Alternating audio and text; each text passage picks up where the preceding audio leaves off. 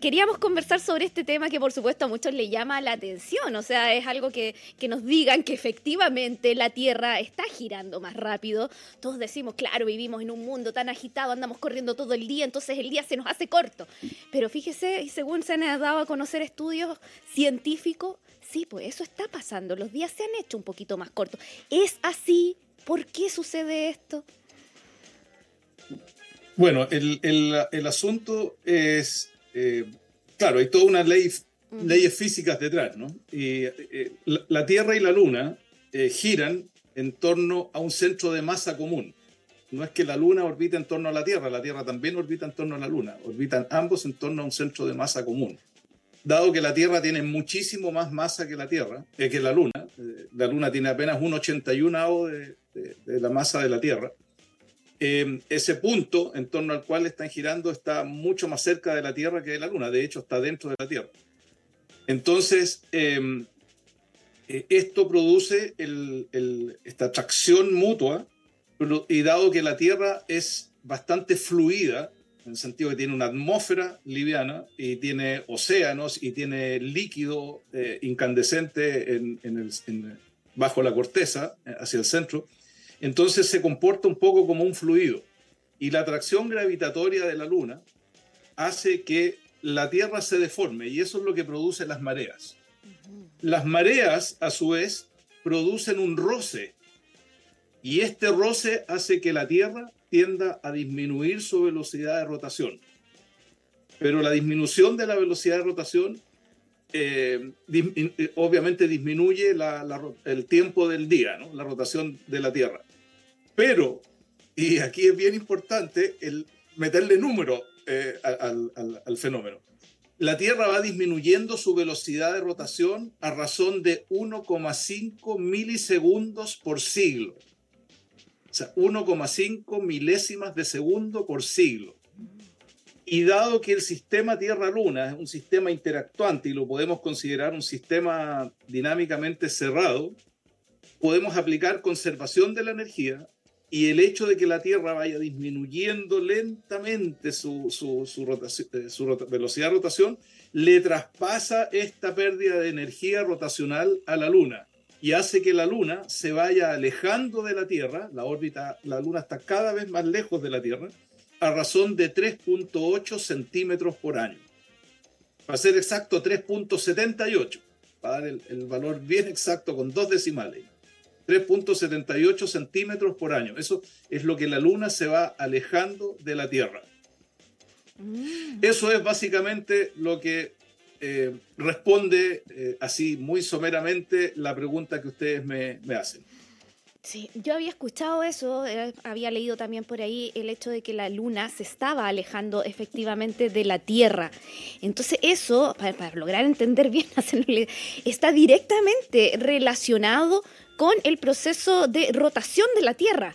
Por, por la, para entenderlo, por la fuerza de gravedad que hace que ejerce, que ejercen ambos cuerpos. ¿ah? Se produce este proceso de rotación de la Tierra y si efectivamente la Luna se está alejando, este proceso de rotación que, y, la fuerza gravitacional, todo aquello se conjuga y hace, se da este fenómeno de, de que la, la, Tierra gira un poquito más rápido, pero fue un día en específico que... Eh, completó el giro más rápido que lo normal.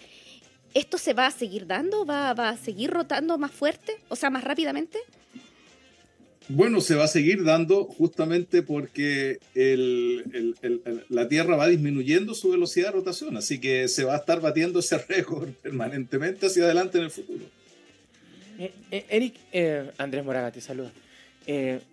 ¿cómo, ¿Cómo podemos un, ciudadano común y corriente. Porque eh, yo estaba tratando de poner, de hecho tomé nota eh, de la explicación que tú nos diste. Porque no es fácil, tú eh, de muy buena manera lo pusiste para que todos pudiéramos entenderlo. Esto tiene que haber tenido una base científica y un desarrollo científico impresionante para que ustedes pudieran llegar a esta conclusión. ¿Cómo lo notamos nosotros? Eh, lo vamos a poder notar en algún minuto eh, y vamos a poder decir el día es más corto, el día es más largo, em, va, a cambiar nuestro calendario. Estoy hablando desde con un nivel de ignorancia impresionante, pero em, eh, va a cambiar nuestro calendario, se va a tener que ajustar de alguna manera. ¿Puede pasar algo de eso? Perdona mi ignorancia. No, no, está bien, está bien. todos somos niños eternamente, hasta que llegamos a viejos y nos hacemos preguntas de lo que no comprendemos. Así que no, es ignorancia, es simplemente inquietud por saber. E, este es un fenómeno, pero eh, que es absolutamente imperceptible en la escala de la vida del ser humano. O sea, piensen que eh, si está disminuyendo la velocidad de rotación de la Tierra 1,5 milésimas de segundo por siglo, es algo absolutamente imperceptible eh, para los seres humanos. Es solamente perceptible para los astrónomos que miden con instrumentos de altísima precisión.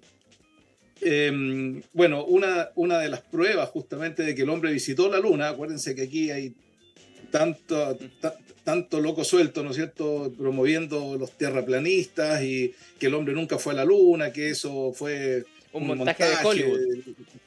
Claro, exacto. Bueno, resulta de que la precisión de estas mediciones se ha logrado justamente porque desde la Tierra se mandan ondas de radar que rebotan en los espejos que en la superficie de la Luna dejaron los astronautas de las misiones Apolo durante tres años y medio, entre el 69, julio del 69 y diciembre del 72. Si no estuvieran esos espejos ahí, no podríamos hacer estos experimentos. Y se logra medir con altísima precisión, tanta precisión que se pueden medir variaciones de 1,5 milésimas de segundo por siglo. Entonces, em, y eso es gracias a la tecnología. La teoría está ahí, eh, el asunto es tener los instrumentos suficientemente de alta precisión para poder medir con, esa, con ese nivel de exactitud los valores. Ahora, em, e, este es un fenómeno. La Tierra tiene una enorme cantidad de movimientos. En el colegio nos enseñan la traslación y la rotación y que la rotación está inclinada a 23 grados y medio y eso produce las estaciones del año en conjunto con la traslación, etcétera, etcétera. ¿no? Pero la Tierra tiene muchos otros movimientos. El movimiento de precesión, que es este movimiento de trompo, ¿no? además de la Tierra girar en torno a su propio eje y trasladarse en torno al Sol, ¿no es cierto? va haciendo un movimiento de precesión, con lo cual van cambiando las constelaciones zodiacales con un periodo de 26.000 años, 25.800 años para ser exacto, cosa que los astrólogos no dicen. Pero bueno, eh, ese es otro tema. Em, y además las constelaciones zodiacales son 13, no 12, pues los astrólogos dejan afuera Ofiuco, eh, eh, etcétera. Bueno, ahí hay un montón, no, no, no, no, me voy a meter en el, en el tema de la, de la, astrología porque eso da para, para otro, para otro, programa. Pero, sí, este, pero la Tierra además tiene 11 movimientos principales y tiene en total 81 componentes de movimiento. La Tierra tiene 81 movimientos diferentes. ¡Wow! Impresionante. Y hay algunos que tienen un efecto muchísimo mayor que este que produce la, disminución de la velocidad de rotación de la Tierra. De partida, la Tierra se traslada en torno al Sol en un año en una órbita elíptica. Y por lo tanto, al ser una elipse, cuando está más cerca, la, la, órbita es estirada. Entonces hay momentos en que está más cerca del Sol, que llamamos el perihelio, que ocurre aproximadamente entre el 2 y el 4 de enero, todos los años, y cuando está en el lugar más alejado de la órbita, del Sol en su órbita, exactamente ahí en esa imagen, ¿ya? Eh, su velocidad es menor. Eso ocurre entre el 2 y el 4 de julio cada año. Em, entonces, esos movimientos de velocidad, de traslación de la Tierra, también producen un efecto sobre la Tierra.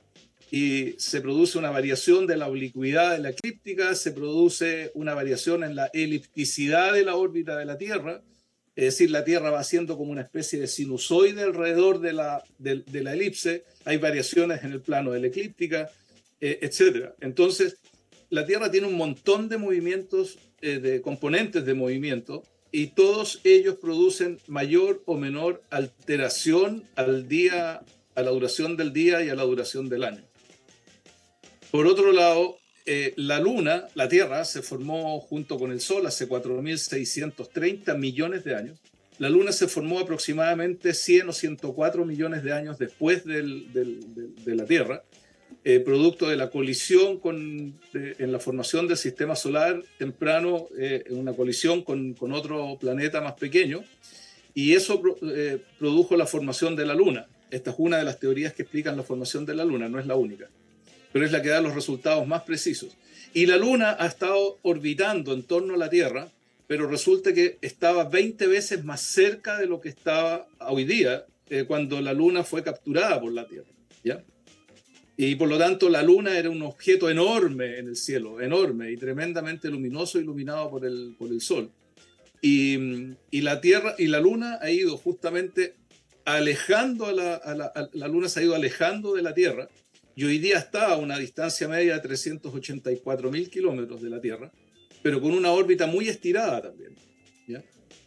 eh, y bueno, así que estos fenómenos eh, del, del, sistema solar están todos regidos por las leyes de la mecánica celeste y es absolutamente válida todavía toda la mecánica de Newton. Así que bueno, eso es un poco lo que les puedo, lo que les puedo contar. Ah, y lo otro es que la interacción entre la Tierra y la Luna, la Tierra ha hecho que la Luna orbite en torno a su propio eje cada vez más lento. Y llegó el punto en que la rotación de la Tierra en torno a su propio, de la rotación de la Luna en, en, torno a su propio eje corresponde al mismo periodo de traslación en torno a la Tierra. Y por eso es que la Luna está mostrando siempre la misma cara a la Tierra. ¿ya? Mm. Es decir, si, si, mi cara acá en la pantalla es, el, es la Tierra y mi mano es la Luna, la Luna está rotando en torno a su propio eje, porque si a, a, ponemos a un observador fuera del sistema Tierra-Luna, por ejemplo en Marte, mirando, eh, va, a ver que la, va a ver todas las caras de la Luna. El Sol también ve todas las caras de la Luna. Cuando hay luna nueva, la Luna está entre el Sol y la Tierra y el Sol está iluminando la cara que no vemos de la Luna. Cuando la Luna está llena, el Sol está iluminando la cara que vemos de la Luna y por eso es que la vemos llena y bien brillante. Pero este efecto es que nosotros veamos la misma cara de la Luna permanentemente y nunca veamos la cara oculta, es porque la velocidad de traslación de la Luna en torno a la Tierra es exactamente la misma que la velocidad de rotación en torno a su propio eje. Ese efecto lo produjo la Tierra, el efecto gravitacional de la Tierra sobre la Luna durante 4.500 millones de años. Por eso siempre están los espejos que dejaron eh, los astronautas en la Luna disponibles para el trabajo científico. Exacto. Aprendí algo. Mira. Hoy día aprendí algo nuevo. Sí, sí. A, a mí me confirmó el, el, lado oscuro de la luna. el, sí, título claro. de la, el título del, el, el título del álbum. Del álbum sí, de la el música. lado oscuro de la luna. Es impresionante. Yo, de verdad, Eric, que eh, uno se queda con eh, el conocimiento del colegio, tal como lo, lo dices tú, de, de, la rotación y la traslación, y hasta ahí nomás nos quedamos. Y con eso quedamos convencidos de que se produce el día, la noche y las estaciones del año. Eh, pero hay tanto detrás que se ha estudiado y que se ha avanzado que es realmente impresionante. Es impresionante. Y son datos que a veces parecen alarmantes, sobre todo a veces para un niño. Yo recuerdo que una vez llevé a, a, un, a, mi hijo a una charla astronómica que era para niños, pero cuando dijeron que el Sol en algún momento iba a explotar y iba a desaparecer y todo eso, claro, se asustó demasiado. Ahora que le diga, si yo me imagino, si a un niño también le, le dices, mira, la luna se está alejando y en un momento la luna se va a alejar también, pues suenan como alarmantes, pero son procesos que son de tantos miles de millones de años que no, nosotros como, como seres humanos no, no, no podemos dimensionar. Son tiempos totalmente diferentes los del universo a los de la vida humana. Mm. El, el, el tema concreto es que sí, efectivamente, la luna se está alejando. Va a llegar algún momento en que, eso quería preguntar, la luna va a escapar de la gravedad de la Tierra, por así decirlo. ¿Podría darse? ¿O va a llegar a un equilibrio en que se va a mantener en algún punto, quizás más, más lejano, obviamente, pero va, ¿qué va a pasar? Bueno, a la, a la, tasa de alejamiento de la Luna, eh, lo más probable es que nunca logre perder el contacto gravitacional con la Tierra. Uh -huh. Y en esta escala, eh, antes va a ocurrir el, el, la salida del, del, del, Sol de la secuencia principal, es decir, uh -huh. va a acabarse su combustible eh, nuclear, el hidrógeno que se está transmutando mediante eh, reacciones termonucleares en helio. Eh, el Sol va se ha mantenido eh, haciendo esa, esa, transmutación como fuente de energía durante 4.630 millones de años y va a durar otros 5.000 millones de años más todavía. O sea, le queda casi el, el, doble de vida todavía al Sol. Mm. Es decir, el Sol, imaginemos que si, lo ponemos en una escala humana, imaginemos que el Sol fuera a vivir 100 años, en este momento el Sol tiene alrededor de 46 años. O sea, es una estrella aún joven, madura naturalmente, pero aún joven y que todavía le queda la otra mitad de su vida, digamos, antes de que se acabe el combustible, el hidrógeno, y entonces el, Sol va a colapsar sobre sí mismo, se va a aumentar, por lo tanto, va a disminuir su tamaño, va a aumentar la densidad y la temperatura, y la atmósfera exterior de la estrella se va a expandir y se va a transformar en una gigante roja. Cuando eso ocurra en 5 mil millones de años más, el, radio del Sol va a llegar hasta aproximadamente la órbita de Marte, es decir, se va a consumir a Mercurio, Venus, la Tierra y, Marte. Vamos a quedar dentro de la atmósfera del Sol a 3.500 grados de temperatura.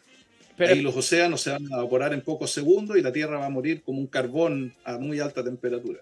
Pero duerman tranquilos, eso va a ocurrir en 5 mil millones de años. Y es probable que para aquel tiempo eh, ya los seres humanos hayamos destruido nuestro planeta. Así como vamos, eh, la verdad es que si no tomamos conciencia, me, da la sensación de que no llegamos.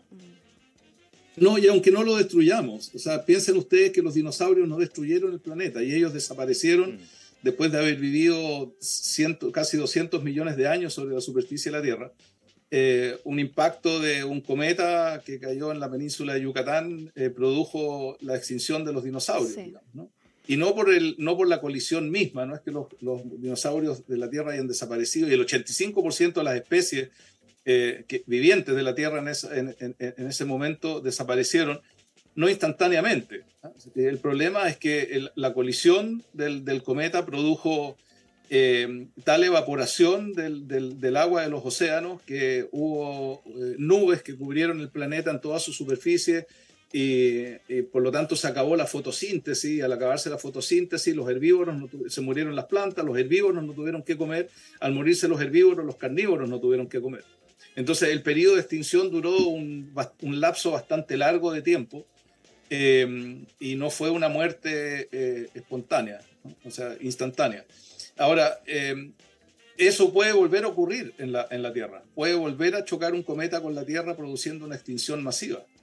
y la probabilidad que eso ocurra es, es bastante más alta que, que, la muerte del Sol, que va a ocurrir en 5 mil millones de años más. En 5 mil millones ha habido muchos periodos de extinciones masivas. El último fue hace 65 millones de años, que es el que estoy describiendo.